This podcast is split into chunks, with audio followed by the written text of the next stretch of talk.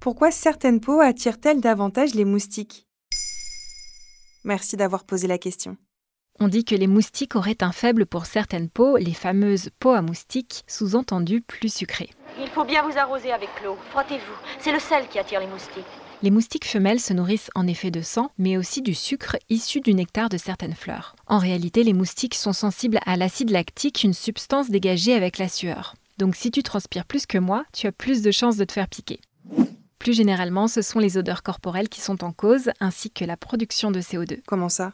Le média Positiver indique que le dioxyde de carbone est en effet un des facteurs d'attraction de ces insectes d'été. Les femmes enceintes, les personnes en surpoids, celles venant de faire du sport ou encore buvant de l'alcool ont un point en commun, leur corps rejette plus de CO2, un élément décisif pour le moustique, attiré par le dégagement de dioxyde. Cette production est liée à la respiration, mais également à la transpiration, et les moustiques sont capables de la repérer à plus de 50 mètres. On a d'ailleurs vu apparaître des bornes à CO2 dans certaines collectivités, comme en Camargue, pour imiter la respiration humaine et piéger les insectes quels sont les types d'odeurs corporelles qui attirent le plus les insectes? Dans une étude publiée en 2023 sur eScience, des chercheurs américains écrivent Les émanations de la peau humaine, résultat de notre activité métabolique et de son microbiote, constituent une empreinte odorante et sont la raison pour laquelle les moustiques préfèrent certains individus à d'autres. Les variations entre les profils olfactifs des gens sont aussi influencées par une variété de facteurs comme des différences génétiques, le genre, l'âge, les parties du corps, la nourriture consommée, le sport, la grossesse et la santé.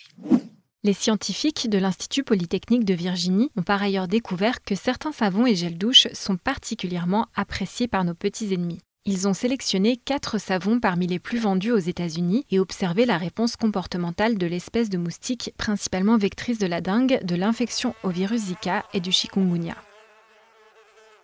Les effets ont varié d'une personne à l'autre puisque les interactions entre ces produits cosmétiques et le profil olfactif de chaque personne étaient différentes. Mais en se basant sur les statistiques de l'étude, il semble que les produits parfumés à la noix de coco aient un effet dissuasif à l'inverse de ceux parfumés à l'ananas par exemple. Que peut-on en conclure? Pour le moment, des tests plus poussés doivent encore être réalisés, notamment parce que les premières analyses ont été faites dans l'heure qui a suivi le lavage. Il s'agit maintenant de savoir si l'effet des gels douches et des savons perdure plus tard dans la journée, justement parce que l'odeur naturelle de ton corps peut reprendre le dessus, avec la transpiration estivale notamment.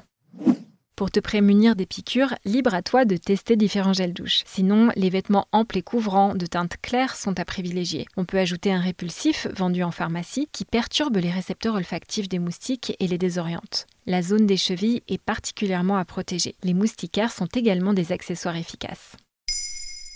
Maintenant, vous savez un épisode écrit et réalisé par Émilie Drujon. Ce podcast est disponible sur toutes les plateformes audio et si cet épisode vous a plu, n'hésitez pas à laisser des commentaires ou des étoiles sur vos applis de podcast préférés.